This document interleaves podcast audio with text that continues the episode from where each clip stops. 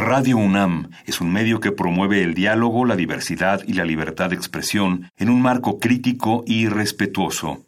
Los comentarios expresados a lo largo de su programación reflejan la opinión de quien los emite, mas no de la radiodifusora.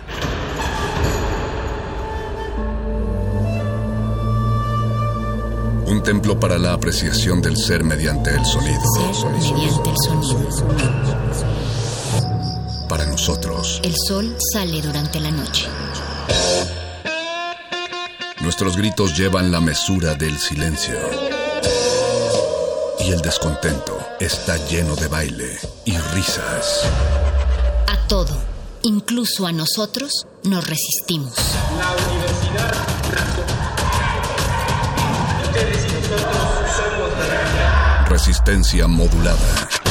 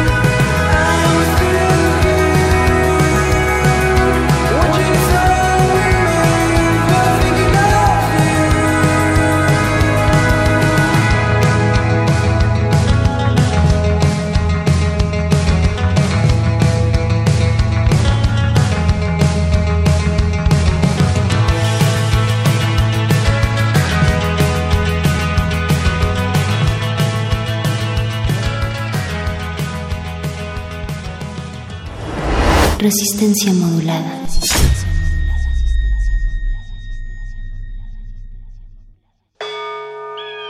Todos somos máquinas perfectas, antenas, dispositivos inteligentes.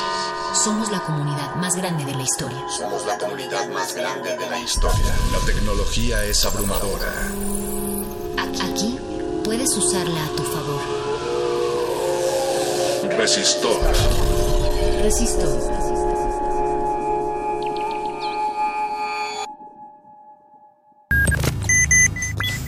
Cápsula R3.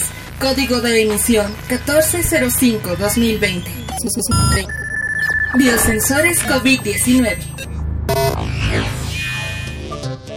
Científicos de la UNAM desarrollan un biosensor que detecte de manera rápida, masiva y barata los casos de COVID-19.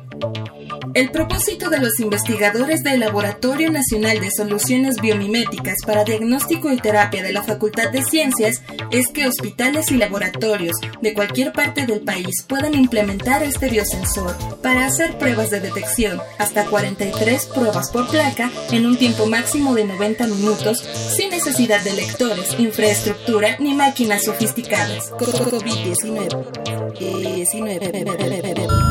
COVID-19. Un biosensor es un instrumento para la medición de parámetros biológicos o químicos. Este suele combinar un componente de naturaleza biológica y otro físico-químico como proteínas, ADN o células. Biosensor. El biosensor es capaz de interpretar la reacción de reconocimiento biológico que produce el receptor y traducirla en una señal cuantificable para hacer una detección específica del virus con una carga viral menor, lo que se traduce en un diagnóstico temprano y oportuno, a diferencia de las pruebas rápidas que se utilizan para COVID-19 que detectan la cantidad de anticuerpos IgM e IgS, es decir, diagnostican una infección en etapas más avanzadas cuando el paciente ya desarrolló anticuerpos pero no detecta el virus ni el material genético. Un biosensores COVID-19. COVID-19. Conoce más a continuación en Resistor. Resistor. Esto es una señal.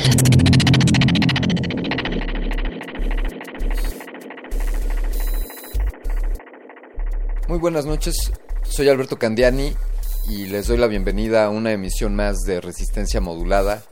Les doy la bienvenida a esta subsección de ciencia y tecnología favorita, Resistor, esto es una señal. Y les invito a comunicarse con nosotros en redes sociales.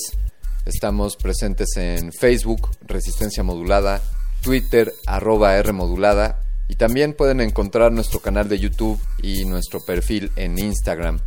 Les recuerdo que esta es una emisión que es grabada debido a que estamos colaborando a la distancia con el equipo de producción para la producción de estos de estos programas durante estas jornadas de sana distancia.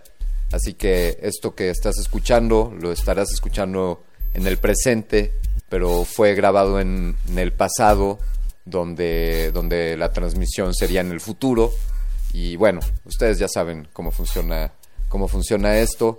Les recuerdo que estamos transmitiendo desde el 96.1 MHz Radio Universidad Nacional Autónoma de México en la Ciudad de México.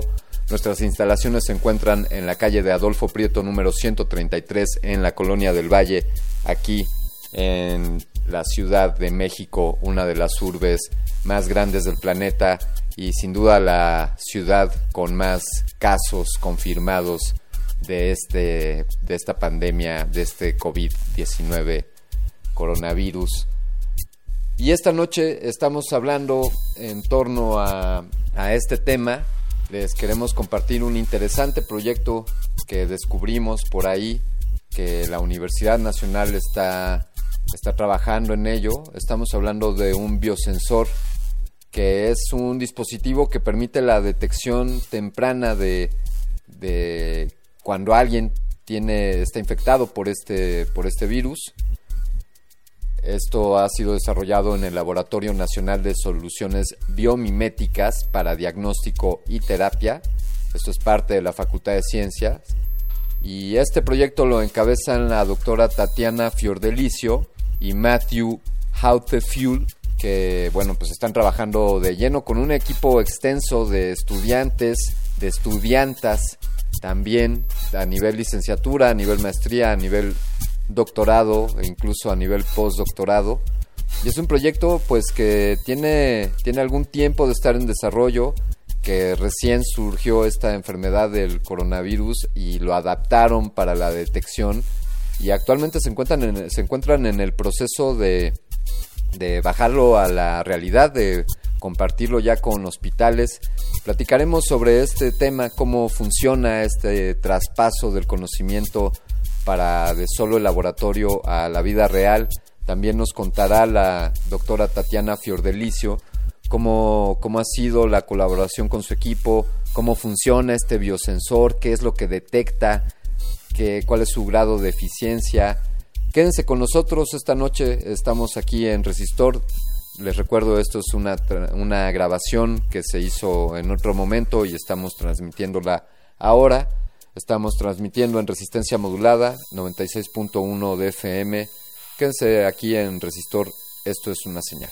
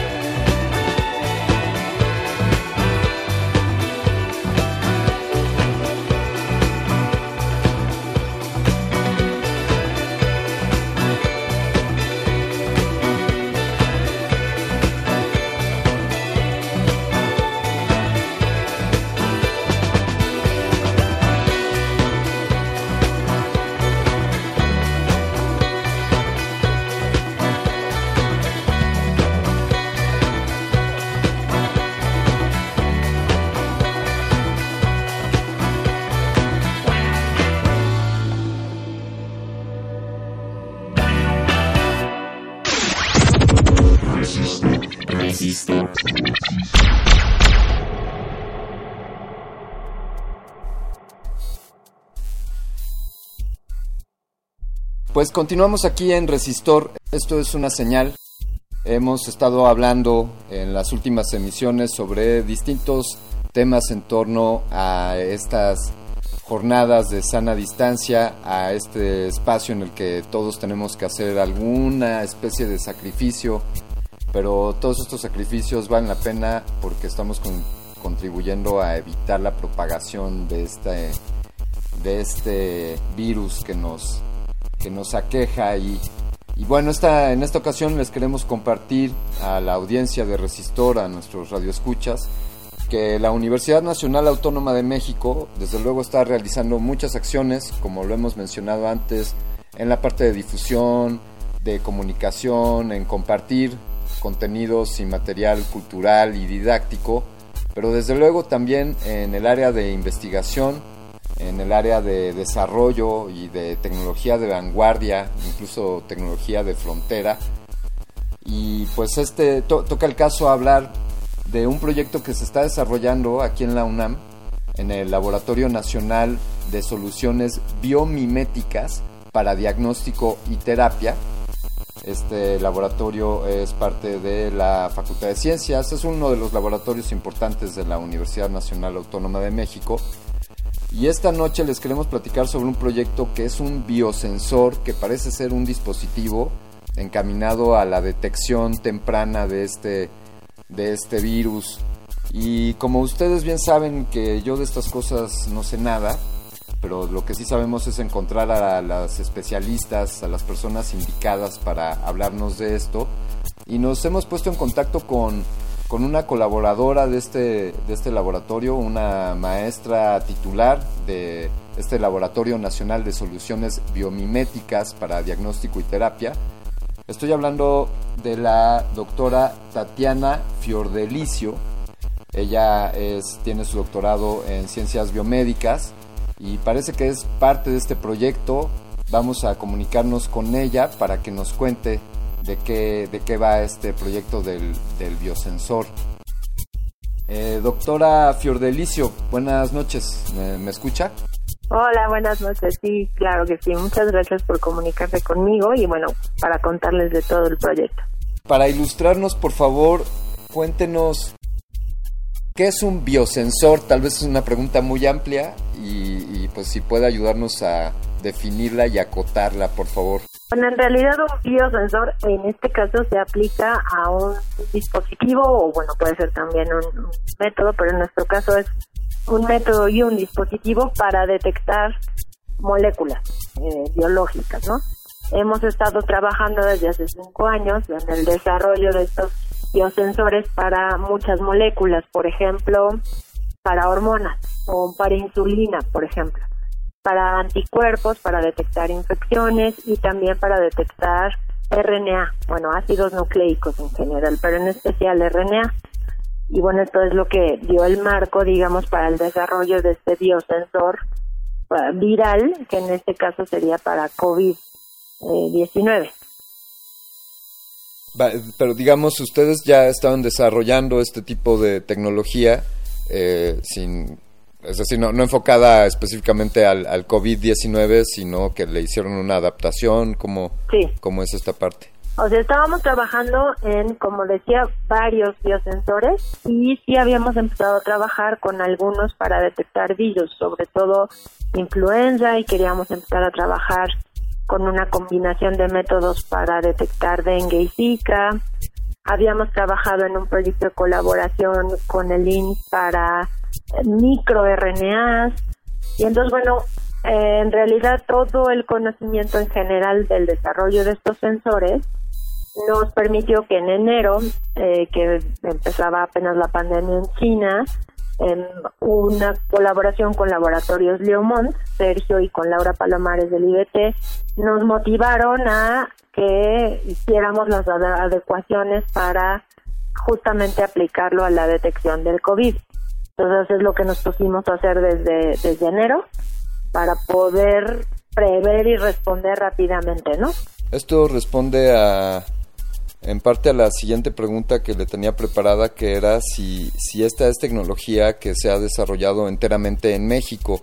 Eh, explíquenos por favor un poco cómo, si esto es algo que se origina aquí o es resultado de colaboración con otros países o laboratorios, ¿cómo, cómo funcionan este tipo de desarrollos en colaboración? Bueno, este desarrollo sí es enteramente de nosotros, de hecho está patentado y las colaboraciones surgen un poco para la aplicación, ¿no? Nosotros vemos que este método puede servir para muchas, muchas cosas. Entonces, por ejemplo, la detección insulina-glucosa la estábamos desarrollando eh, para colaborar con eh, nutrición, por ejemplo, el Hospital de Nutrición. Eh, la detección de anticuerpos la estábamos desarrollando para colaborar con el INER, justamente para neumonitis por hipersensibilidad. Esta, esta colaboración con el IMSS, con la doctora Ponce, para microRNAs que pueden servir como biomarcadores. Entonces, la tecnología es muy amplia, la patentamos nosotros y lo que hacemos es trabajar colaboraciones para detectar ya y desarrollar cosas muy específicas. Entonces, con laboratorios Le Monde justamente estábamos empezando a desarrollar detectores o sensores virales, ¿no? Em, estábamos empezando por influenza, como dije, y ahora, bueno, pues COVID. ¿Cómo funciona esta, esta prueba o este, este dispositivo? ¿Cómo, ¿Cómo se realiza la detección o las pruebas a los, a los sospechosos de, de tener este, este virus? Bueno, una es una prueba molecular, o sea, es una prueba parecida al PCR, porque lo que detecta es lo que conocemos como el material genético del virus. ¿Qué quiere decir esto? Bueno, pues cada virus, o bueno, en realidad cada célula también tiene su material de donde guarda la información. Ese es el material genético. Y haciendo una analogía, podríamos pensar que es como una huella digital, ¿no? O un párrafo lleno de letras, en donde cada, cada palabra es un gen, te da una información. Entonces tú para decir este es el virus fulanito y este es el virus perenganito, usas esa huella digital que está compuesta de estas palabras para decir pues tengo tal virus o tal otro virus. Muchos virus comparten palabras, igual que los párrafos, pero hay palabras que son específicas. Entonces lo que hacemos es que nosotros usamos tres de estas palabras que podrían ser específicas para reconocer el COVID o que comparten una de ellas con otro coronavirus. Pues nosotros ponemos ondas que lo que hacen es como si pusieras la contraparte de letras de esa palabra y detectas si tienes o no esa palabra y entonces puedes decir tengo tal virus eh, tantas veces, tengo mil de estos virus porque usaste una cantidad de ondas específica. Lo que medimos es justamente cuántas ondas usamos para encontrar si hay o no hay ese virus espero no haberlos confundido más, pero... Tengo esta curiosidad de... ¿Existe un, un, catálogo de, de mapas genómicos o mapas genéticos de, de, virus? ¿Existe algo consultable? ¿Es, es de acceso público? Ajá. Sí, exactamente, sí. O sea, todos tienen, tú tienes un banco de genes en realidad de todo, de los virus y de las células y de un montón de cosas que se han genotipificado, es decir, que viene ahí cuál es su secuencia de palabras y letras, digamos. Entonces uno puede comparar esto que estoy viendo es solo de este o es de este y de otros tres. Y de hecho se acaba de, bueno, acaban de publicar las secuencias de genes del COVID de diferentes países, incluso para ver si ha cambiado, si no ha cambiado, cuánto ha cambiado, porque los virus pues cambian muy rápidamente. Doctora, y quisiera aclarar este, este punto, es decir, la prueba se hace a las células, eh, al mapa genético que se encuentra en las células de la persona que puede estar portando esto y ahí se detecta, eh, como lo ha dicho usted por por ejemplificarlo, este grupo de palabras que podrían identificar que hay el, el, COVID? O sea, ¿sucede algún tipo de mutación o, o hay, eh, deja un rastro genético? O sea, el COVID, como todos los virus, entran a las células. Entonces, en realidad, cuando uno toma el hisopado para tomar la muestra, pues estás tomando virus fuera, virus dentro de las células, y eh, que se que se reproducen, ¿no? Porque un virus se reproduce adentro de la célula. Entonces uno lo que busca es ese material genético del virus en tu muestra y la muestra en nuestro caso es igual un hisopado de eh, bueno de la nariz y estamos empezando a trabajar con saliva y bueno en otros lados han probado también sangre aunque no hay mucho entonces em, en cuanto tenemos la muestra nosotros la ponemos en un líquido que deshace eh, todos los virus que haya, los rompe, los abre y expone justamente su material genético. Esa es una gran diferencia con el PCR, que el PCR, que es la el estándar así que todo el mundo está utilizando, las muestras para obtener el, material genético tienes que purificarlas mucho, tienes que extraer el material genético para después lo que hace el PCR es amplificarlas y un poco mide cuánto trabajo te costó amplificarlo y si te costó mucho trabajo es que había poquito, si te costó poco trabajo es que había mucho.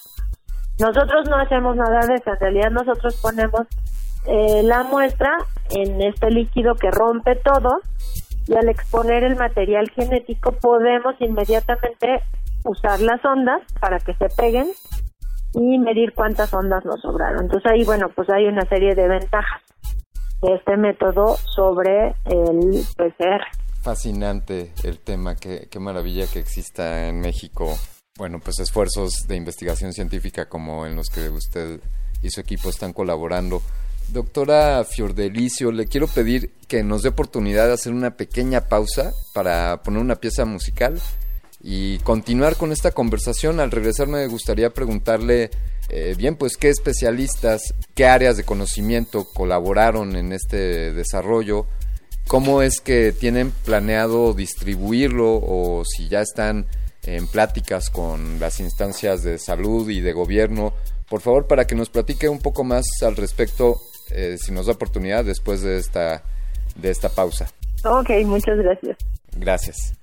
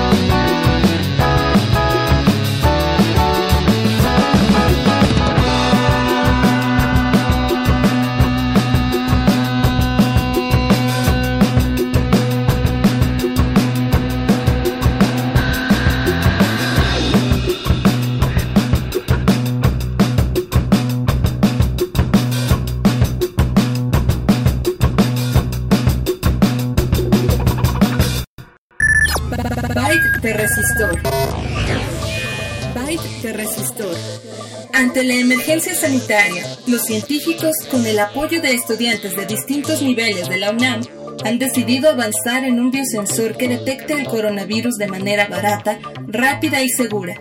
Con ello se evitarán los elevados costos que implican pruebas como la reacción en cadena de la polimerasa, PCR por sus siglas en inglés. Un biosensores COVID-19. COVID-19. Resistor. Esto es una señal.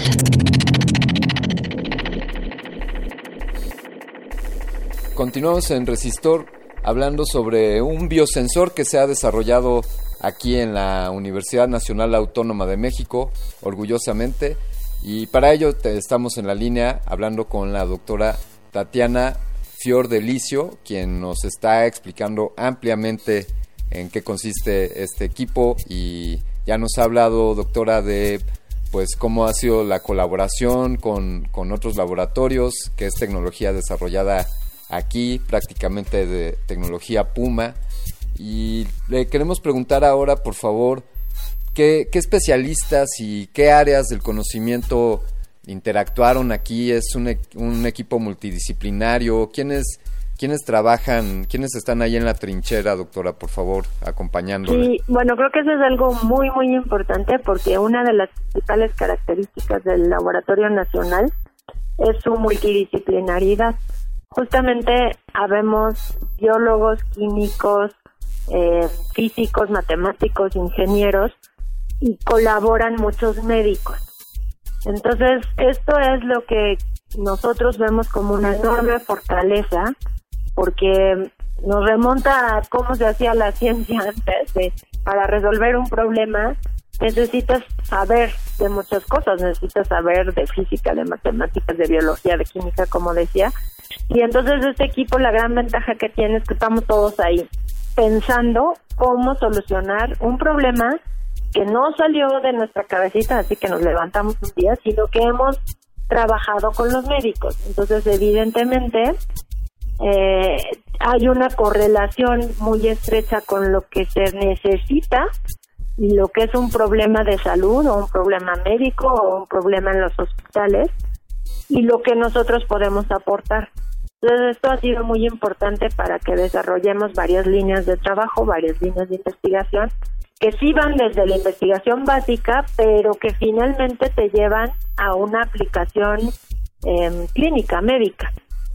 Y la otra cosa que es muy bonito, bueno, para este sensor están participando eh, acerca de 26 estudiantes y bueno, Matthew Otspai y yo como líderes, digamos, profesores del grupo.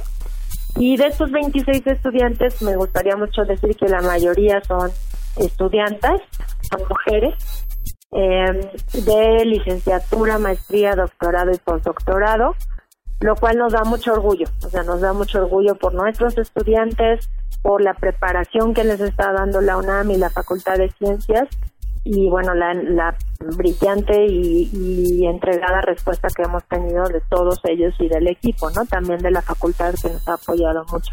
Nos habría encantado hablar con todos ellos y hacerle llegar a todos este reconocimiento y, y, felicitación y bueno, se entenderá por el, por el formato y gracias por ser usted la, la embajadora en este caso, pero por favor extiéndale a todo el equipo eh, que celebramos desde aquí y que cuentan con, con el apoyo de pues de Radio UNAM, de Resistencia Modulada y, de Resistor en lo particular, que, que loable labor están realizando.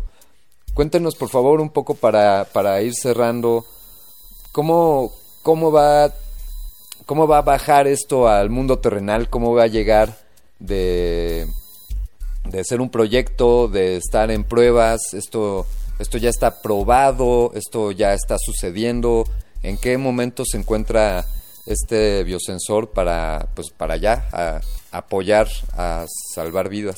Este, bueno, gracias. Les voy a decir la felicitación, las pondrá muy contentas. Em, y ahorita terminamos la fase de, digamos, pruebas de laboratorio, que se trabaja con oligos, que es lo que nosotros llamamos a las palabras sintéticos. O sea, uno manda a hacer su párrafo sintético, sus palabras sintéticas y pruebas que todo funcione. Em, la semana pasada ya firmamos un convenio con el INDRE para entrar en la fase de validación. Somos el primer proyecto, digamos, que entra en esta fase. Y lo que ahora estamos haciendo es probar muestras reales, muestras tomadas en pacientes, para ver si nuestro método funciona o no, si nos da positivo o negativo. Y bueno, hemos hecho dos, dos tandas, el, el viernes y el lunes, y pues nos fue bien. Es decir, que las muestras de pacientes que probamos pues sí dan como deben de dar, los positivos positivos y los negativos negativos. estamos muy contentos porque quiere decir que ya en esta segunda fase de validación pues también tenemos buenos resultados. Y todo camina bien y bueno, siguiendo trabajando con el INDE, también estamos trabajando muy estrechamente con el INER, que nos han dado también muestras de pacientes. Y pasamos esta parte de pruebas con muestras eh, de pacientes entraríamos a si el INDRE aprueba la validación y bueno, hay que pasar también por COFEPRIS, pero querría decir que podríamos ya entrar a la parte de producir eh, insumos o lo que llamaríamos un kit para que puedan usarlo en hospitales, clínicas eh, y, demás lugares que estén interesados, ¿no? Entonces, estamos también ya proyectando esa parte de hecho, modificamos el método y ahora lo hacemos en placas para que justamente en hospitales, clínicas e institutos lo puedan hacer fácilmente.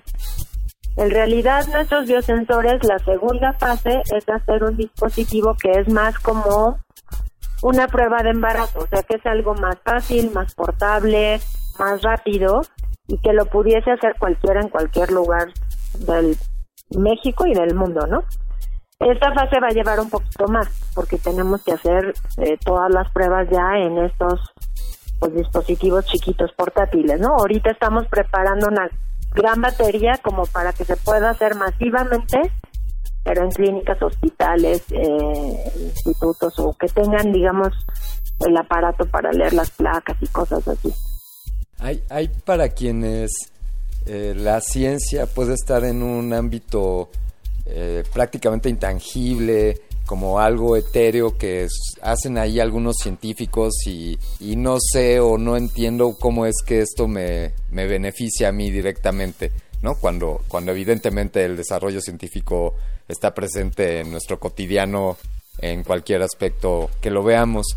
Pero quizá el proceso en el que pasa de la investigación, del desarrollo, a que baje a, a la, al mundo real, quizá no siempre es tan, tan súbito y tan rápido como está sucediendo ahora.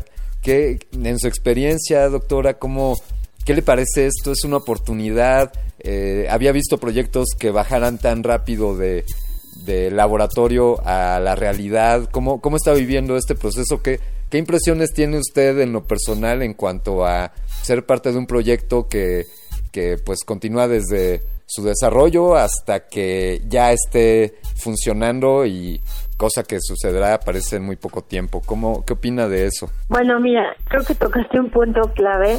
Eh, mucho de eso en, en, el país.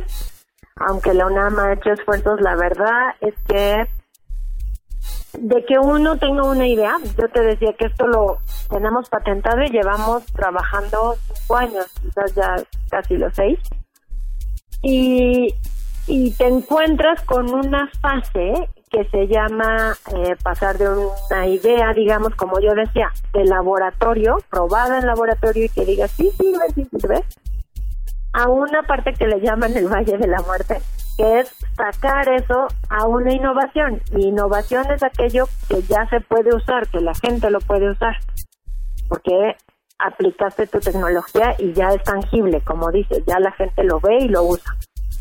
Esa parte de ahí es muy compleja, ah, no se ha articulado a mi juicio de manera adecuada eh, los apoyos, no se ha, hemos pasado la parte de la burocracia, de, en fin, es complejo. Nosotros llevamos cinco años batallando con, con salir, ¿no? Con pasar esa parte. Y eh, pues en esa parte no pueden, eh, se le llama de alto riesgo porque no sabes si del laboratorio allá usarlo en la calle va a funcionar o no.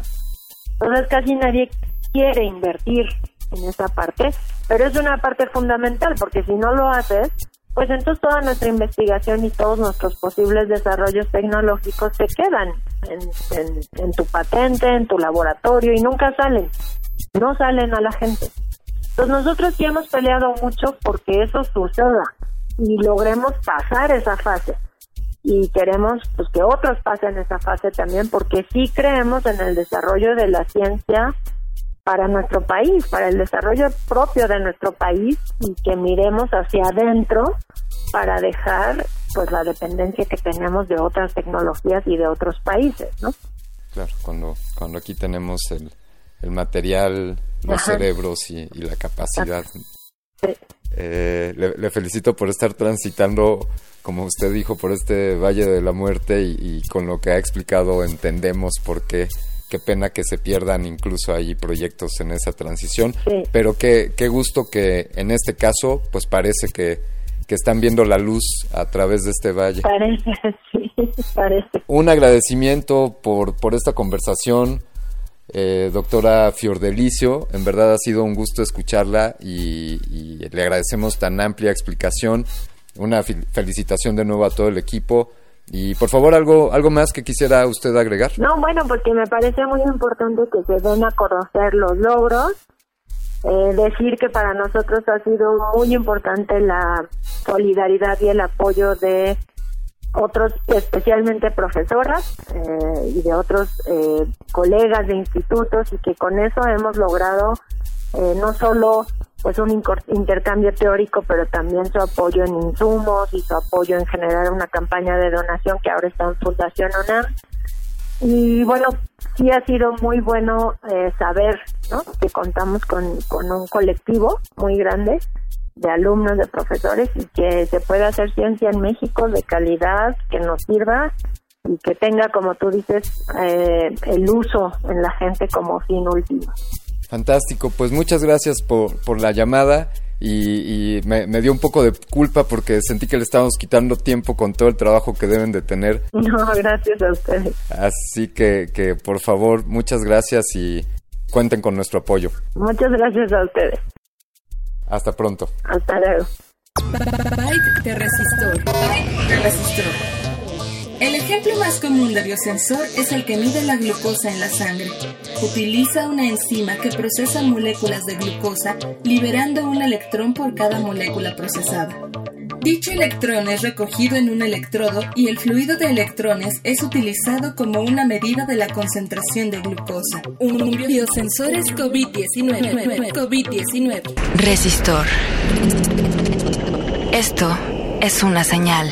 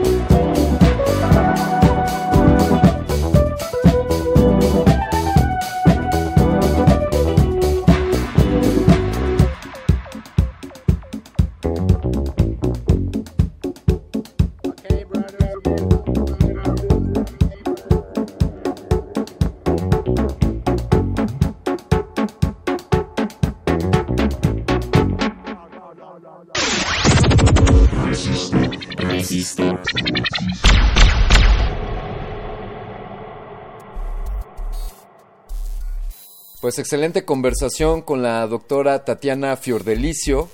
Ella es profesora de tiempo en el Laboratorio Nacional de Soluciones Biomiméticas para Diagnóstico y Terapia. Les vamos a compartir el vínculo del sitio porque francamente está un poco larga la URL, pero sigan de cerca este proyecto, queridos radioescuchas, sigan esta iniciativa que, que es auspiciada y bajo la sombrilla de esta Universidad Nacional Autónoma de México, que es la Universidad de la Nación. Y también sigan escuchando Resistencia Modulada, quédense a continuación con nuestra programación que hemos estado preparando desde el exilio algunos y en trabajo a distancia otros para todos ustedes. Y le quiero agradecer a Oscar Sánchez El Voice en la producción Quiero agradecer a todo el equipo de Resistencia Modulada, a los operadores que están trabajando arduamente desde ahí de la trinchera de Radio UNAM. Recuerden, estamos transmitiendo a la distancia aquí en Resistencia Modulada. Quédense con nosotros y yo quiero agradecerte especialmente a ti por sintonizarnos cada jueves. Continuamos aquí en Resistor. Esto es una señal. Yo me despido, soy Alberto Candiani. Hasta la próxima semana. Última enseñanza del día. Siempre hay que mirar las cosas desde el lado positivo. Si no lo hay, descarga la actualización. Descarga la actualización.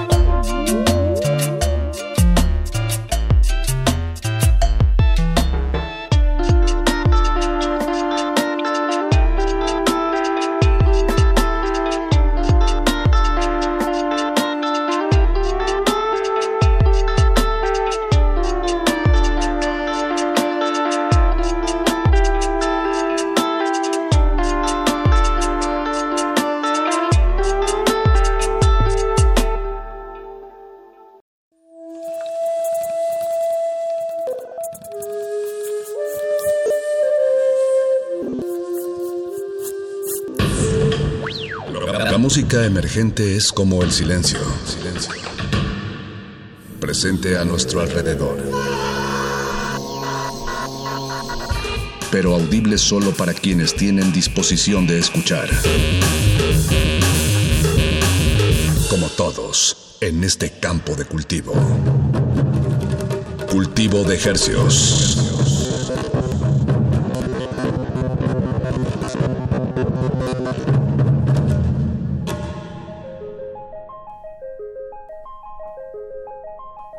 Organismos audiosensibles y radioceptibles inmersos en las sanitizadas ondas hercianas. Bienvenidos a otra emisión de Cultivo de Hercios. El invernadero musical de resistencia modulada que se atomiza y transmite los lunes y los jueves en compañía de ustedes y de música recién cultivada que hacemos llegar hasta sus oídos. Por la comodidad del 96.1 de FMXEUN, transmitiendo con 100.000 watts de potencia a todo el Valle de México y llegando al mundo entero a través de nuestro portal www.resistenciamodulada.com y radio.unam.mx. Les saludan desde estos micrófonos su servidor Paco de Pablo y su otro servidor Apache o Raspi en estos micrófonos eh, con cubrebocas. Pues tratamos de contagiarlos de buena música. Estamos aquí regando y rociando nuevas sonoridades, estrenos eh, que se han estado publicando en, estos últimas, en estas últimas semanas, finales de abril, principios de mayo, y bueno, pues los hemos agrupado para sonarlos de aquí hasta las 10 de la noche. Entonces, bueno, como no podemos estar en cabina, más bien les estamos aquí juntando todos lo, toda la música fresquecita, eh, empaquetada, para que usted ya desempaque y cocine en su casa como más le parezca. Y no nos damos abasto de toda la la cantidad de música y variedad que se ha estado publicando en estas semanas, eh, de verdad me parece un, un, síntoma muy sano de la que la cultura eh, musical al menos pues siga brotando, que siga dando y de verdad que pues se permea de esta situación, pero a la vez es un recordatorio de que todo pasa y, y que pues estas adversidades de alguna manera se traducen también en, en estos, en estos productos culturales que, que son bastante interesantes. Vamos a empezar este primer bloque eh, con los eh, con el dueto de Puerto Rico, los, los Walter o los Walter. Y luego después de eso lo vamos a ligar con El lado negro, con I Feel in Love. Y vamos a terminar este bloque con Geo Equiwa. La canción se llama Deshielo. Los tres son estrenos muy frescos que le hacemos llegar a través de Cultivo de Ejercios. Escuchemos música y regresamos a darles más detalles. Súbanle a su radio. Cultivo de Ejercios.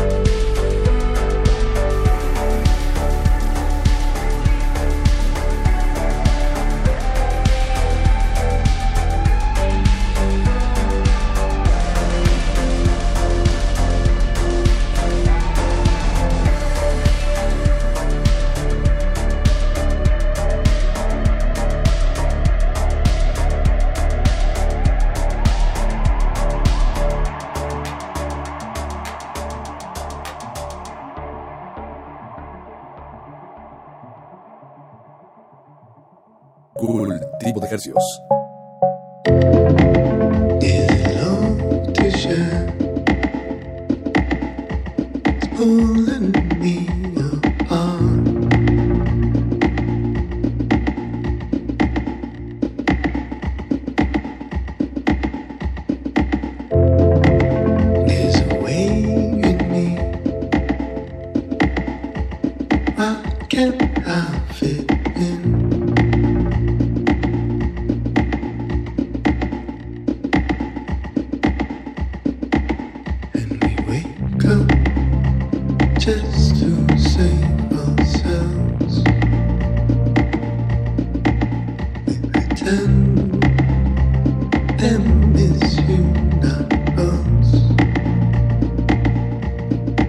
Spaceship shaped words fly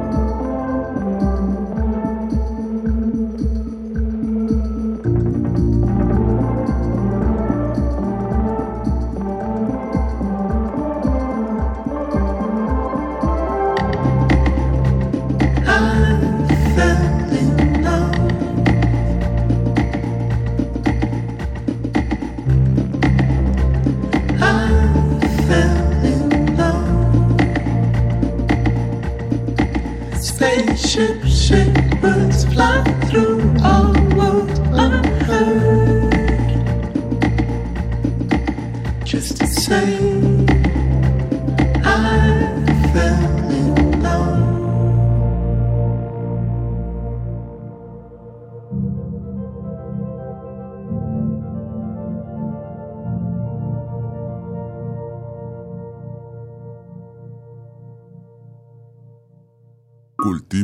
Hercios.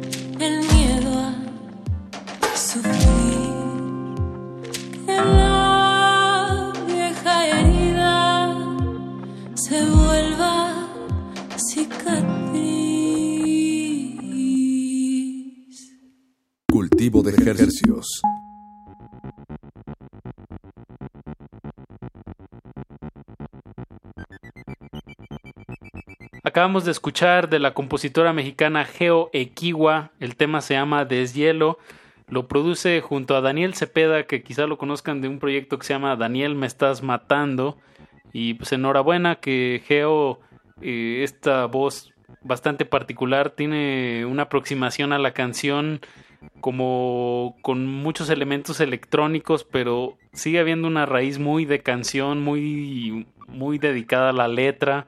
Y bien por este tema que se llama Deshielo. Antes de, de Deshielo, escuchamos a el proyecto de Roberto Carlos Lange que se llama Helado Negro, radicado en Estados Unidos. Él es, él es de allá, pero su familia es ecuatoriana, o sea, digamos, él ya es un ciudadano primera generación y es un proyecto que ha, ha jugado con esta biculturalidad, tanto pues como esta mm, de dónde viene él de Ecuador, toda esa cultura que se trajeron, se llevaron sus papás a Estados Unidos, pero pues ya radicado en Brooklyn, eh, pues este es el resultado, el lado negro, que es un que tiene una colaboración con Senia Rubinoso. Y la canción se llama I Fell in Love. Y hablando de colaboraciones Apache, nada más nos faltó decir que la canción que escuchamos de Geo igual también la eh, en ella colabora Nux, con doble N, Nux, un proyecto también mexicano, una de, una chica que la verdad no, no sé mucho de ella, pero su música está disponible en Bandcamp. Se escribe NNUX. Bien, tendremos que investigar. Y empezamos este cultivo de estreno con los Walter o los Walter, eh, un dueto de Puerto Rico de Luis López y Ángel Figueroa. Ellos llevan haciendo música desde el, 2000, desde el 2011 a distancia. O sea, se, es un proyecto como The Postal Service, ¿te acuerdas, Paquito, ahí en los 2000? Sí. Eh, que además ellos se mandaban los materiales con el servicio Exacto. postal de, de, Estados Unidos. O sea, era literalmente el, el vehículo que les permitía comunicarse. Mm. Digo, ya había correos electrónicos y todo, pero... Romántica. Eh, pues, ah, como romántica de, de, colaborar juntos. Me pregunto si eso sería posible en tiempos del COVID o con el correo pues, mexicano. Eh... Que yo te mandara por una, en mi disco, mis grabaciones en una carta. En cuanto llegaran lo rociaría con correo. un poco de alcohol, Paco, y luego ya sí, lo ingresaría exacto. a mi computadora. Sí. Pero bueno, poder. de alguna manera estamos haciendo eso en este momento, obviamente a través de internet. Este es un programa grabado que hacemos el mismo día que se transmite, pero eso le da pues la frescura que buscamos en este su espacio cultivo de ejercios. Los Walter con el tema que se llama Ciudad Fantasma me parece un tema totalmente ad hoc con la situación y me da esta sensación de los videos de los animales así corriendo ahí en las calles y haciendo de las suyas mientras nosotros estamos guardados. Es también una colaboración con con alegría rampante. Eh, no tengo muchos datos, pero lo que sí puedo decir de todo este bloque, como dijimos, hay colaboraciones y me parece un gran acierto de los artistas que colaboren con, con otros artistas de otras regiones para poder expandir y unir públicos. No, eh, me parece un gran, gran acierto que también le puede dar como ciertos sazones de distintas latitudes y sí, todo totalmente. en pro de que la música pues sea lo más fresca y lo más eh, que responda más al momento, al momento que todos estamos viviendo. Ciudad Fantasma, gran tema de los Walter. La unión hace la fuerza, Pache, sin duda. Eso. Eh, y a continuación, en el siguiente bloque, vamos a escuchar los siguientes tres temas, que son estrenos de las bandas, bueno, de los rumberos, de Anthony Escandón y de Bird Fantasma los tres nuevecitos, nueva música. Escuchemos y regresamos a darles más detalles. Están en cultivo de ejercios.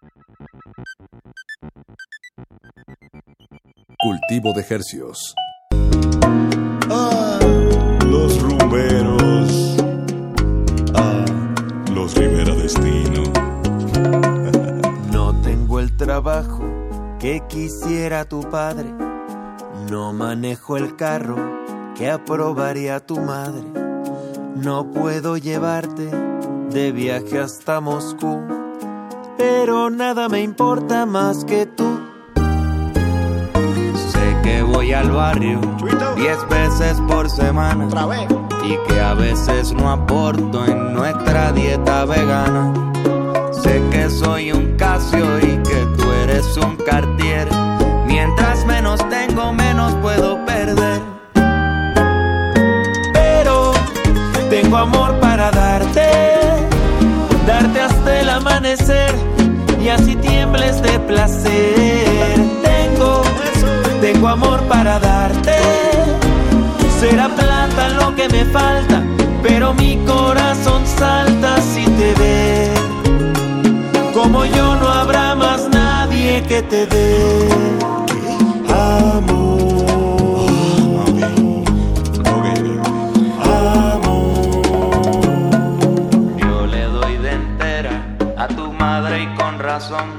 Lo que falta en mi cartera lo tengo en el corazón.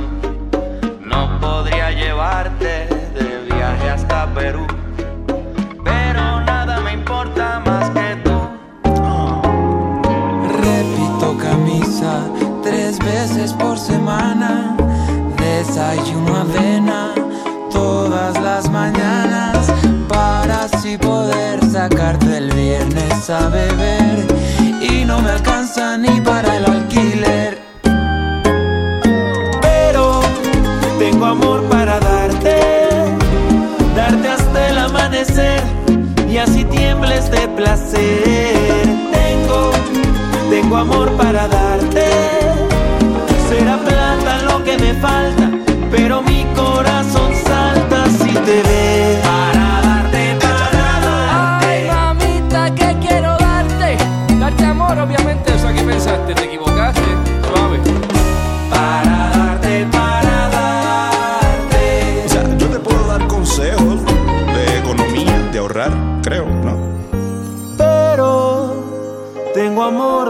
Darte, darte hasta el amanecer y así tiembles de placer. Tengo, tengo amor para darte, tengo el plátano que te falta, hoy es tuyo por lo hermosa que te ves. Pero la semana que entra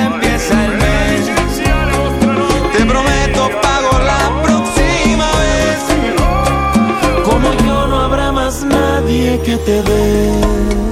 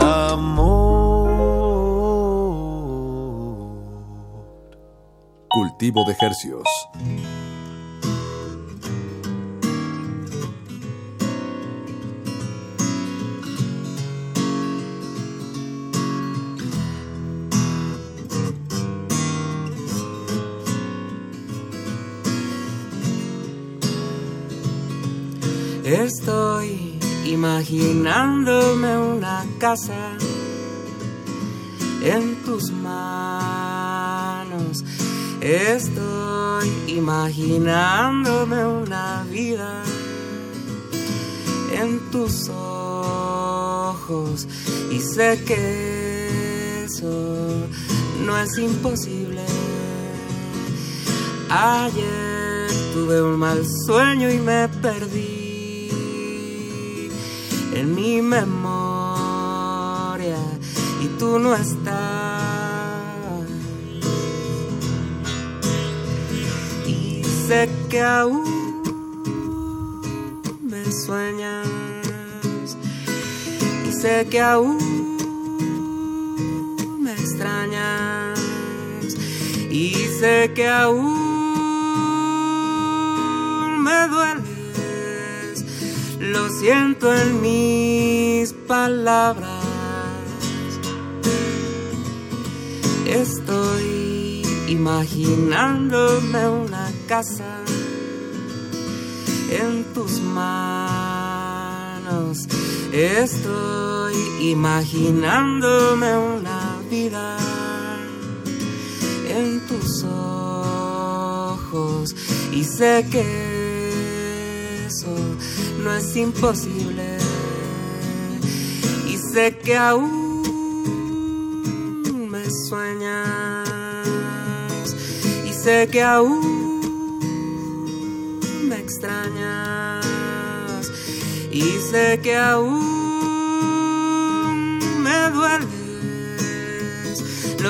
siento en mis palabras. Y sé que aún me sueñas. Y sé que aún me extrañas. Y sé que aún me dueles. Lo siento en mis palabras.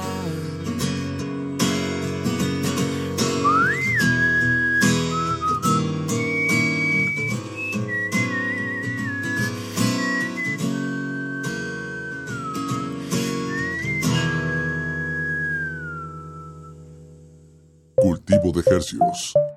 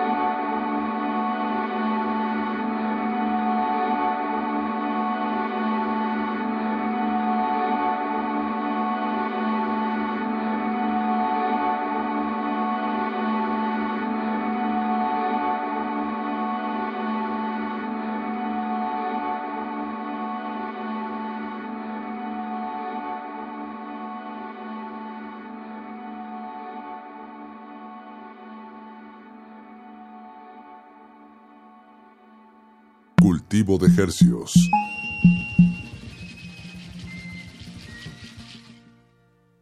Acabamos de escuchar de Bird Fantasma su nueva canción que se llama El Camino a la Montaña Telépata.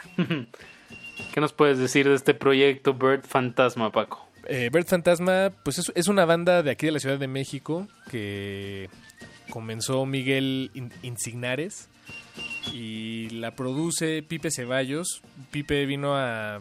Hicimos un enlace telefónico con Miguel y un, cuando vino Pipe, Pipe Ceballos es eh, baterista, él es productor, también produce a Silver Rose, bueno, digo, a, a muchas otras bandas también. Eh, toca con Zoé, eh, en fin, es un gran tipo y él está también tocando con esta banda, Bird Fantasma, que además están firmados en Panoram, este sello y estudios de, aquí de la Ciudad de México. Y antes de eso escuchamos a Anthony Escandón, este compositor, joven compositor de Ciudad Juárez, eh, parte del sello Núcleo Distante que aquí en México lo comandan Ulises Hajiz y... Y el David Aguilar. Bueno, y no, no es que lo... y el David Aguilar, pero en realidad no es que lo comanden, sino es como un colectivo de varios compositores eh, latinoamericanos. Lo que sí tienen en común es que tienen un gran enfoque hacia la lírica, hacia la poesía. Las composiciones musicales tienen una fuerte, fuerte carga de hacia, hacia lo que dicen y hacia lo que tratan de expresar a través de la palabra y no solamente a través de la música. Pero sí es a través de la música. pues, como cancioneros, cancioneros son. Exacto. Cancioneros son. Y antes de eso escuchamos a Los Rumberos, ellos son una banda, un dueto mexicano eh, conformado por Lito de la Isla y Paul eh, Shefovich, que por cierto Lito de la Isla es eh, también parte del dueto Isla, Isla Centeno. Y bueno, pues juntos tienen ellos este proyecto que se llama Los Rumberos, pues, rumba, tal cual, rumba contemporánea. Se me hace interesante escuchar la rumba que hacen personas que tienen ahí más o menos nuestra Hmm. edad, que pues decidieron tomar eh, ese camino, fijaron. Para darle se llama el tema. También el, el tema de Anthony Escandón se llama La casa entre tus manos y bueno, y, el- y empezamos este, eh, cerramos el bloque con Bird Fantasma, El camino en la montaña telépata. Pues ahora vamos con un bloque más hacia las guitarras y hacia... mm, música de sueño para soñar. Sí, exacto.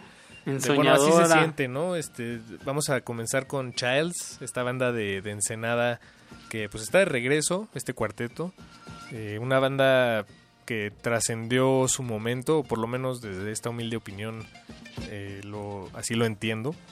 Una Sí. banda que, que en su momento fue muy importante, en, eh, tocando, pues acercándose a lo que se entiende como el post-rock o esta música dream, dream wave o dream pop, no sé.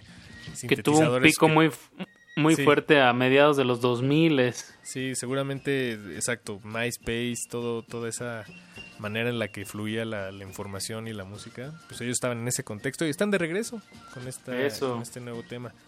Yo los he Y estado les- siguiendo en sus redes y han ido en los últimos 3, 4, 5 años, han estado constantemente yendo a China a tocar como que se viraliza, o sea, como que hay un fuerte público para Childs en China y van y hacen giras allá, como que la ventaja de que su música es instrumental, o bueno, ya en este caso, en lo que vamos a escuchar ahorita de Bruma, ya hay algo de lírica, pero lo, con lo que puntearon en los 2000 pues era música instrumental, post-rock, y rompió fronteras. Em, pues enhorabuena para, para esta banda que sigue activa y sigue publicando. Eso. Y la siguiente canción es de una banda emergente que se llama B301. Contando los días se llama el tema. ¿Qué nos puedes decir de ellos, Paco? Ellos son de Naucalpan, nos, escribieron, de hecho, se, acercaron a nosotros y nos compartieron su música, eh, nos gustó, nos pareció eh, que estaba, pues, que era relevante, estaba bien padre, bien hecha. Y... Y enhorabuena para Naucalpan y para el proyecto B301 y los invitamos a ustedes a que nos manden, si son creadores, nos manden música que estén publicando o si conocen de alguien de algún proyecto que les guste que acaben de sacar música, pues mándenlo, está en arroba R modulada en Twitter e Instagram. Ahí, ahí los atendemos. También ahí pueden checar la lista que, de canciones que estamos sonando esta noche. Vámonos con música, súbanle a su radio. Cultivo de Hercios.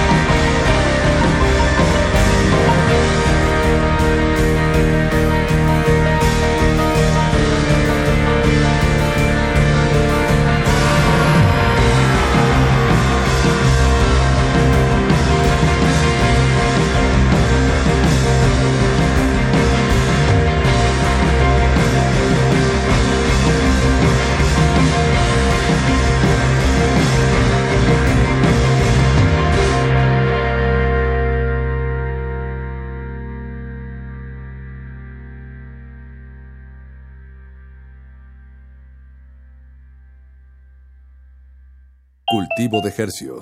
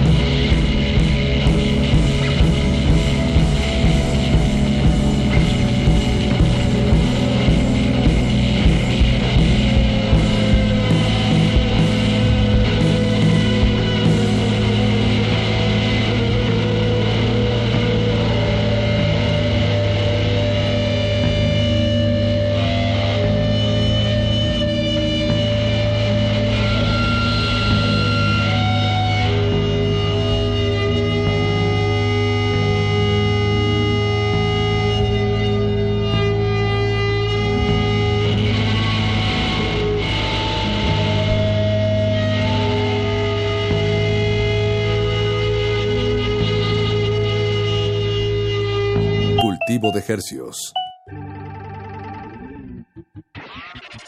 Acabamos de escuchar desde Naucalpan a la banda B301 con el tema Contando los días. Y antes de eso escuchamos al cuarteto de Ensenada Childs con su nueva canción Bruma.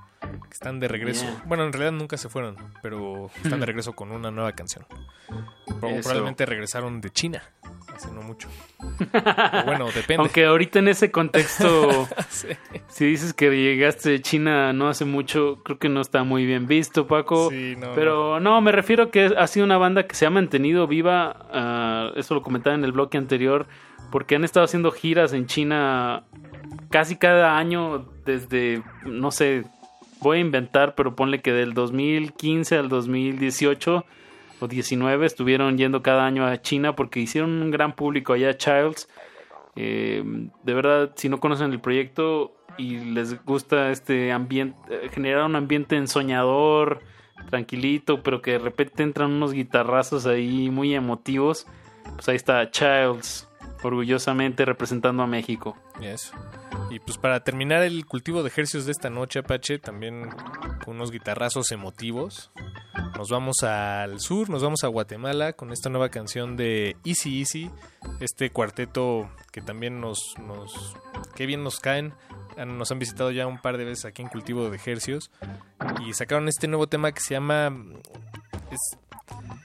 eh, No pues es un corazón roto, es un, es un corazón roto eh, expresado con caracteres ¿no? de, de- de celular. No es tal cual un, un emoticon o un emoji, pero bueno. Eso, eh, de- llamémosle corazón roto. Para Bien, términos pues. prácticos radiofónicos. Y sí, sí, jugando ahí con el Neo Soul eh, y con sonoridades, con efectos en la voz bastante interesantes. De verdad un proyecto que, que se ha estado dando la vuelta aquí a México, pero pues Guatemala, hay que poner mucha atención en Centroamérica. Me gustó mucho una iniciativa de Bandcamp de que agruparon bandas de, de Centroamérica, de El Salvador, de Honduras, de Guatemala. Eh, por ahí vi a cartas a Felice, ¿te acuerdas de esa banda Ah, que fue sí, Paquito? Sí, sí, sí. ¿Y Entonces, qué- qué bueno, fue, como un compilado? Fue un compilado, exactamente. Había trap, había rock, había pop. eh, porque, bueno, pasa muy desapercibido, sobre todo, al menos aquí en México, bandas centroamericanas, pues las contamos con el con los dedos de la mano y, y a veces nos sobran nos sobran dedos. Entonces, que enhorabuena para Bandcamp que está haciendo este esfuerzo de poner el foco en, en distintos lados y, y escuchar música que se está produciendo ahí en Centroamérica. Y luego nos seguimos allá abajito, Paquito, para cerrar este cultivo de estrenos, nos vamos a Perú con Gala Bri. Gala Bri, que es el proyecto musical de Gabriela Castellumendi. Castellumendi. Y ella es de Perú, de Perú, Lima, Perú, el Perú. Y sacó este Hmm. tema, eh, pues como música ambiental, pop, eh, con algunos tintes de, de, si quieres, hip hop, no sé. Este es una mezcla ahí muy interesante, como Sí. para terminar el cultivo de ejercicios y que pues ya no se desvelen mucho, miembros de la audiencia. Ya, ya va siendo hora de, de la meme. Y creo que esta canción es un buen acompañamiento para eso. En este Eso, momento, en este pues. contexto. Bien, pues vámonos, Paquito, vámonos a dormir, como bien dices. Bueno, aunque la resistencia modulada termina hasta las 11 de la noche. Ah, sí, entonces no en aguas negras. Sí. Pues muchas gracias por su atención y los esperamos el siguiente lunes con más música. Se despiden de estos micrófonos su servidor Paco de Pablo. Y su otro servidor Apacho Raspi. Les recordamos que en arroba R modulada pueden encontrar la lista que escucharon esta noche. Chao. Gracias. Cultivo de Hercios. Words don't fit the song, and my hood didn't fit at all. Otherwise, my love would suffice when you, when you took me by surprise. But who says you're the one? Fuck you, count up the one. You're just another one. You didn't take it, you cannot break it. You cannot break what you didn't take. Un corazón roto no somos nosotros, eso lo hacen otro.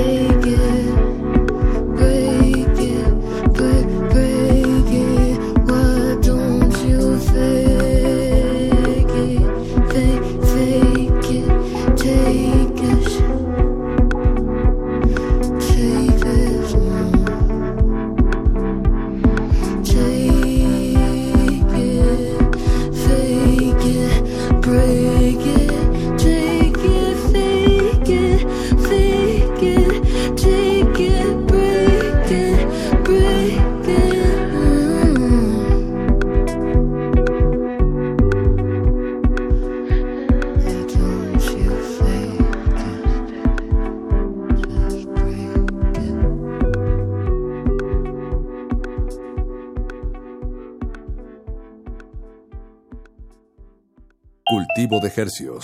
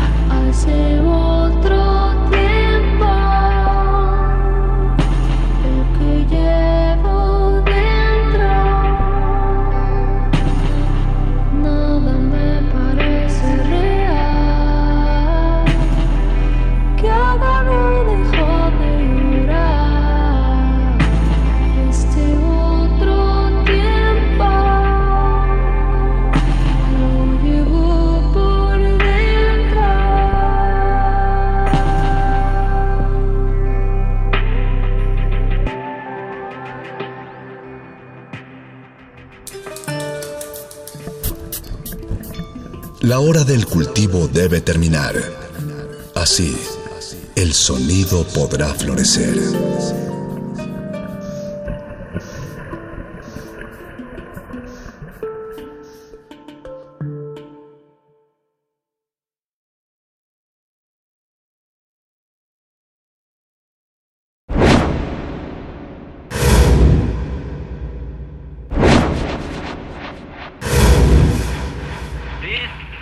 Radio Freedom.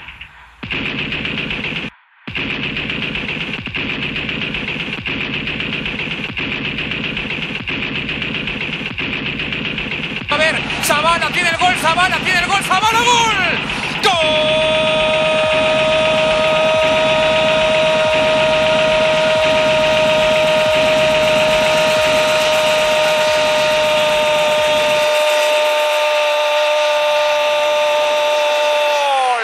¡Gol de México!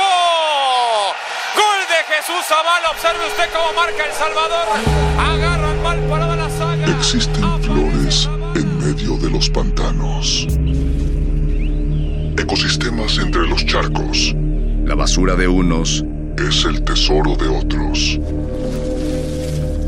La realidad es una máscara. Y cada una de sus verdades, una historia. Aguas negras. Porque la renovación está en. Limpiar.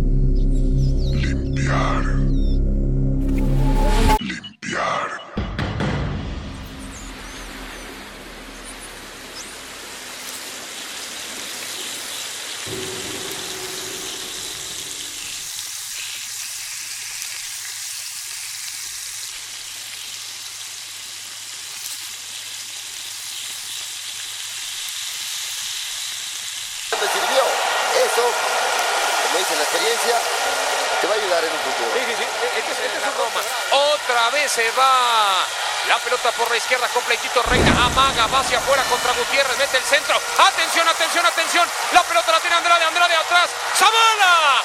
Llega ahora Barrera, le pega. El balón se va afuera. Esta buena reacción, ligera reacción del equipo mexicano le encabeza a Reina, ¿no? Empieza a ganar a Gutiérrez.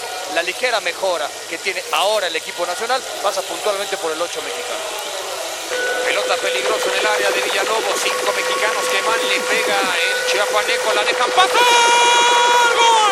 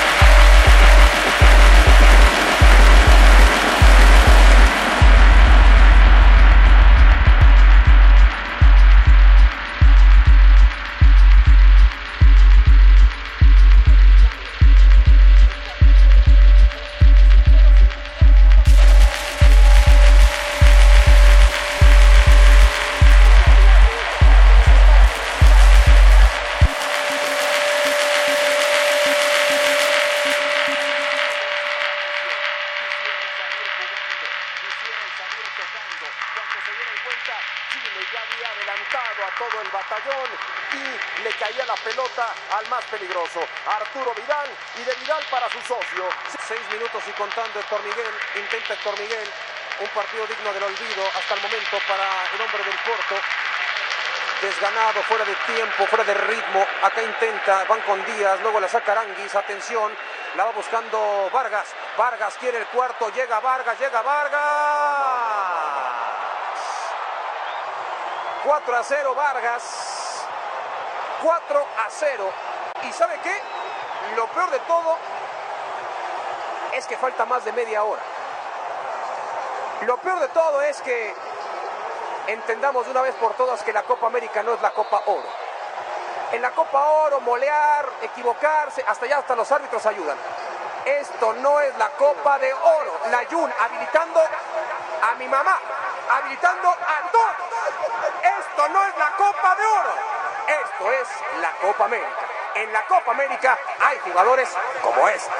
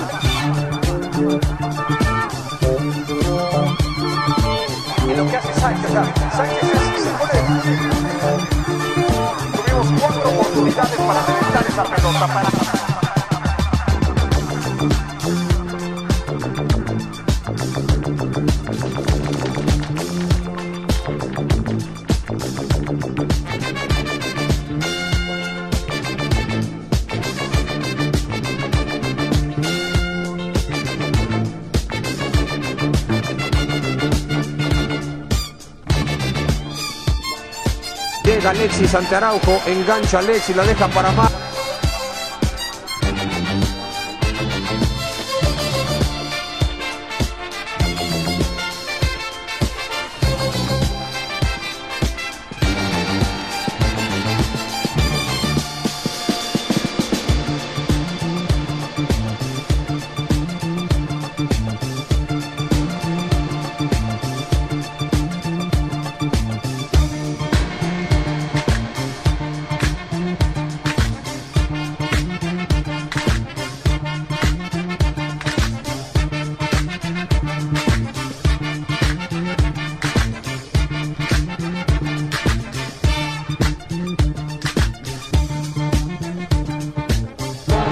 De 40 minutos y contando para que México haga cuatro goles como mínimo.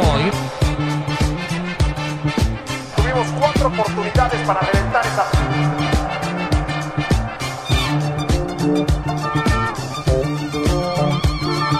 Tuvimos cuatro oportunidades para reventar esa. Tuvimos cuatro oportunidades para reventar esa pelota, para saltarnos la línea, para sacarnos de encima la presión. Thank you.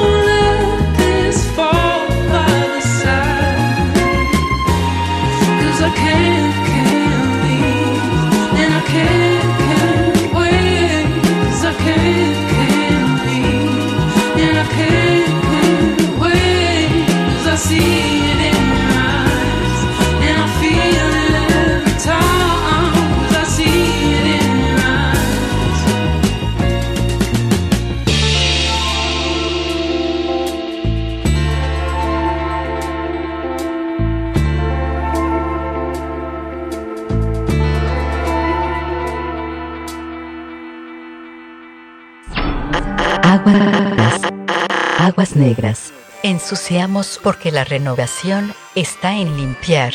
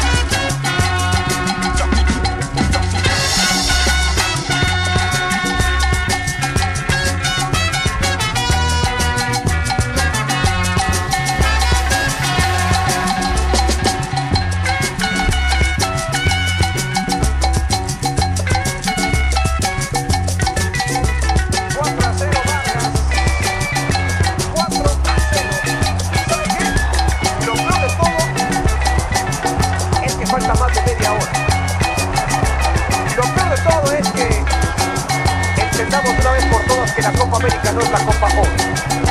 En la Copa Oro, molear, equivocarse, hasta allá hasta los árbitros ayudan. Esto no es la Copa de Oro. La- mi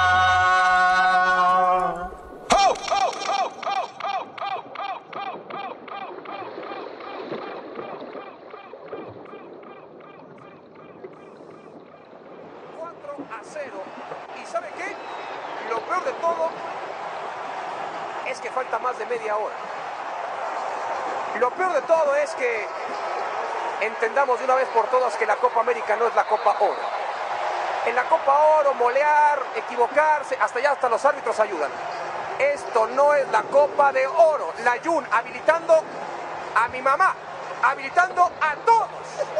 Esto no es la Copa de Oro. Esto es la Copa América. En la Copa América hay jugadores como estos.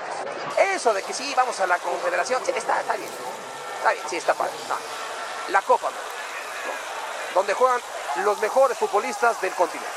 Y eso que Brasil es una lágrima, si no, ¿cómo andamos? Dios mío, la toca Vidal, avanzan con Bosellur, se va preparando Alexis, Alexis con Bosellur, quiere el quinto, Aranguis pide el quinto, llega el centro, la pide Vargas, quinto, ya que se acabe esta, esta, esta miseria, porque el partido acaba 10-0, ¿eh? que se acabe de una vez por todas, en este momento te digo una cosa, ya rebasó, ya rebasó Vargas, Alexis, hoy el segundo mejor anotador en la historia de Chile, es Vargas. México ha dejado de competir. México ha dejado de competir en la cancha. Ya no es una cuestión de si son, si eres inferior o no. Tienes que competir, tienes que correr, dejar de estar volteando a ver al, al maldito juez de línea, como lo acabamos de ver con Paul Aguilar. Ve, bárrete, tírate, muérdelo, hazte la maldita falta, lo que sea. Ya, deja de estar volteando a ver al juez de línea. Juegan, participan los chilenos, la tocan con Jara, la quiere Silva, la pedía Aranguis, no se la entregan, primero con el pecho, correcto Mar González. Llega Alexis ante Araujo, engancha Alexis, la deja para Marc, Marc viene, Marc busca, busca del sexto, nadie se barre, el único que se barre sabe quién es, es Puch, y mete del sexto, puede dos ser. jugadores al segundo palo, Layun, Layun uno de ellos, dos jugadores al segundo palo, el único que se barre es el chileno Puch, y eso deja rebote para que llegue el sexto gol. Actitud, dignidad, amor propio, la camiseta. Si vas perdiendo 8 a 0, sigo jugando a buscar matarme por la camiseta mexicana. Layun y Moreno dan la impresión de que están jugando los tradicionales y malacostumbrados moleros. Véanlos, véanlos, disfruten. Disfruten. dieron la bola por perdida, no la dieron por perdida los chilenos como han dado por perdido un solo balón a lo largo de esta trágica noche para la selección mexicana. En la Copa América de Perú del 2004, México fue goleado por Brasil 4 por 0. Te tocó narrar aquel juego. Y atención, porque Vargas es el jugador Mac 3 y el más padrote de 7 a todos. 0, 7 a 0. No me digas. Puch, 7 a 0.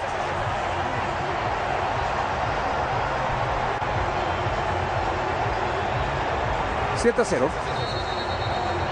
Pues mira, ojalá, ojalá podamos tener la sensatez, la tranquilidad para aprender lo más que se pueda de esta lección que nos está dando el fútbol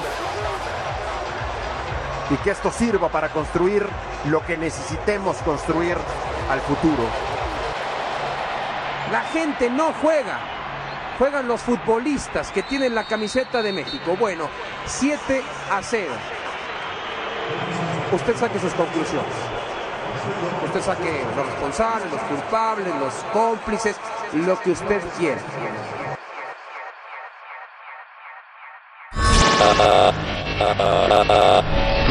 Aguas negras. This is Radio Freedom.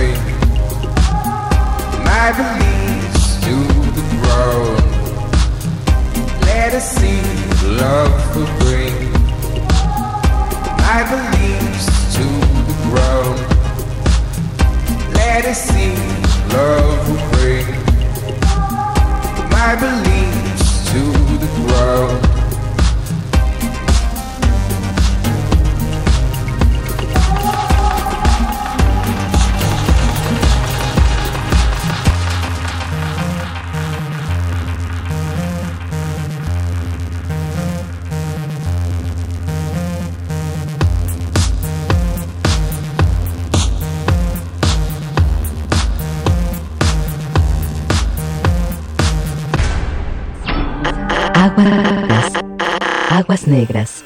Ensuciamos porque la renovación está en limpiar. Tuvimos cuatro oportunidades para reventar esa pelota, para saltarnos la línea, para sacarnos de encima la presión. Quisieron salir jugando, quisieron salir tocando. Cuando se dieron cuenta, Chile ya había adelantado a todo el batallón y le caía la pelota al más peligroso, Arturo Vidal y de Vidal para su socio. Seis minutos y contando Héctor Miguel, intenta Héctor Miguel, un partido digno del olvido hasta el momento para el hombre del Porto, desganado, fuera de tiempo, fuera de ritmo, acá intenta, van con Díaz, luego la saca Aranguis, atención, la va buscando Vargas, Vargas quiere el cuarto, llega Vargas, llega Vargas. 4 a 0 Vargas, 4 a 0.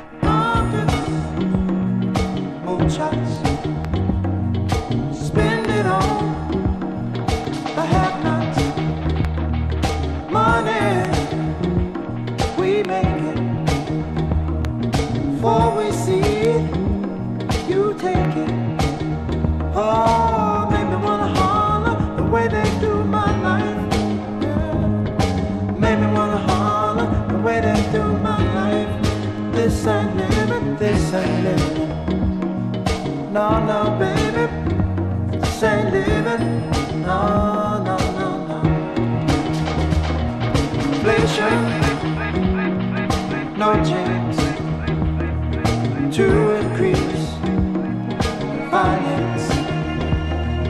Bills pile up, sky high. Send that boy off to die.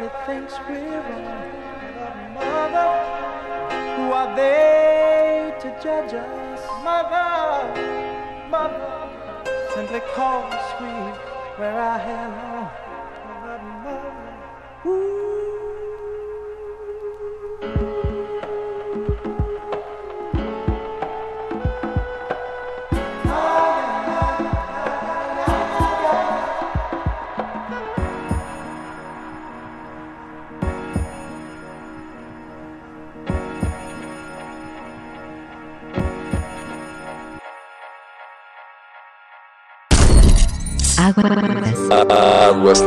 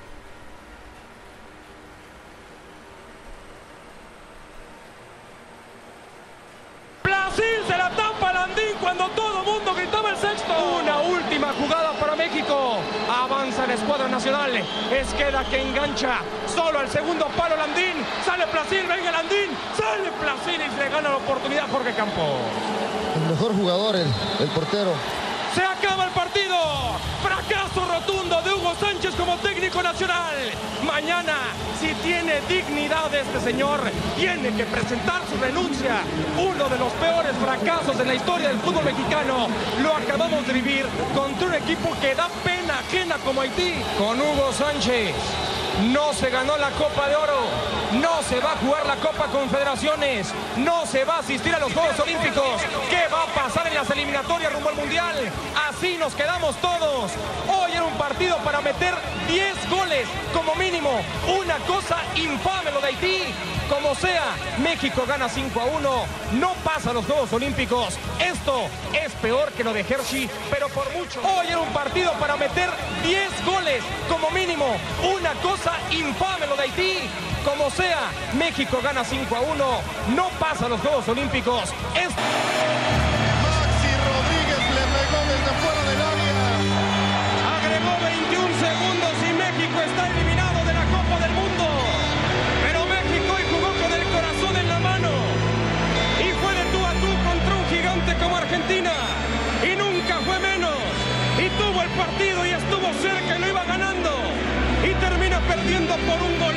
Mete Rodríguez.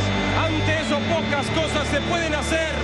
Como en el 94, en el 98 y en el 2002.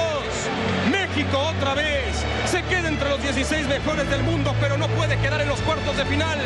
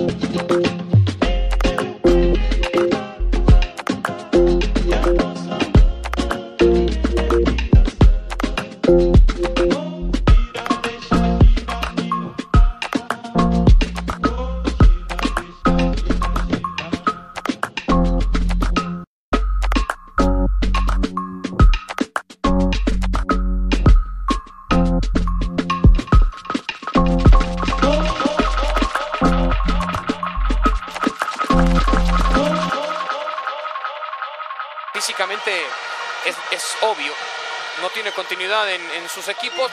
Por consecuencia, acá no le, no le alcanza. Vamos a ver. Zavala tiene el gol. Zavala tiene el gol. Zavala gol.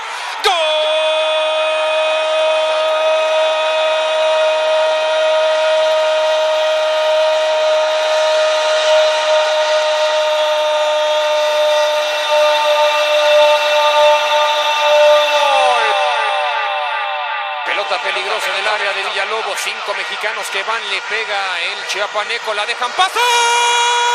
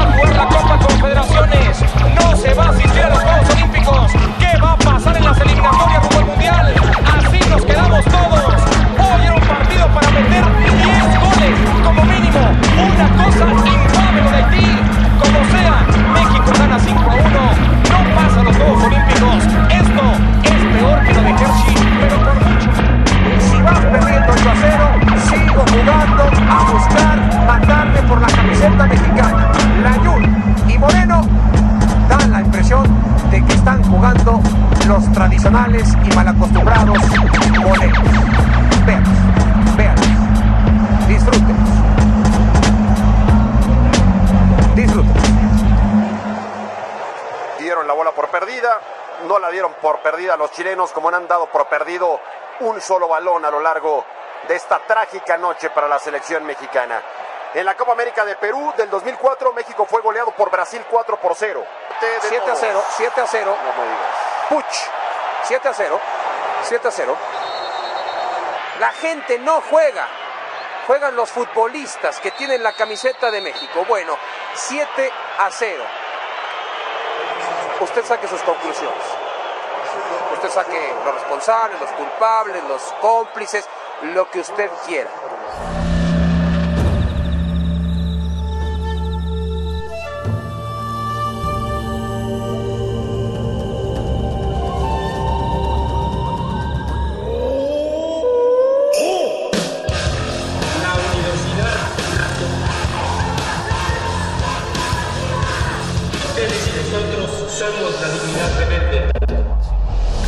Modulada es una coproducción de Radio UNAM y El Universo.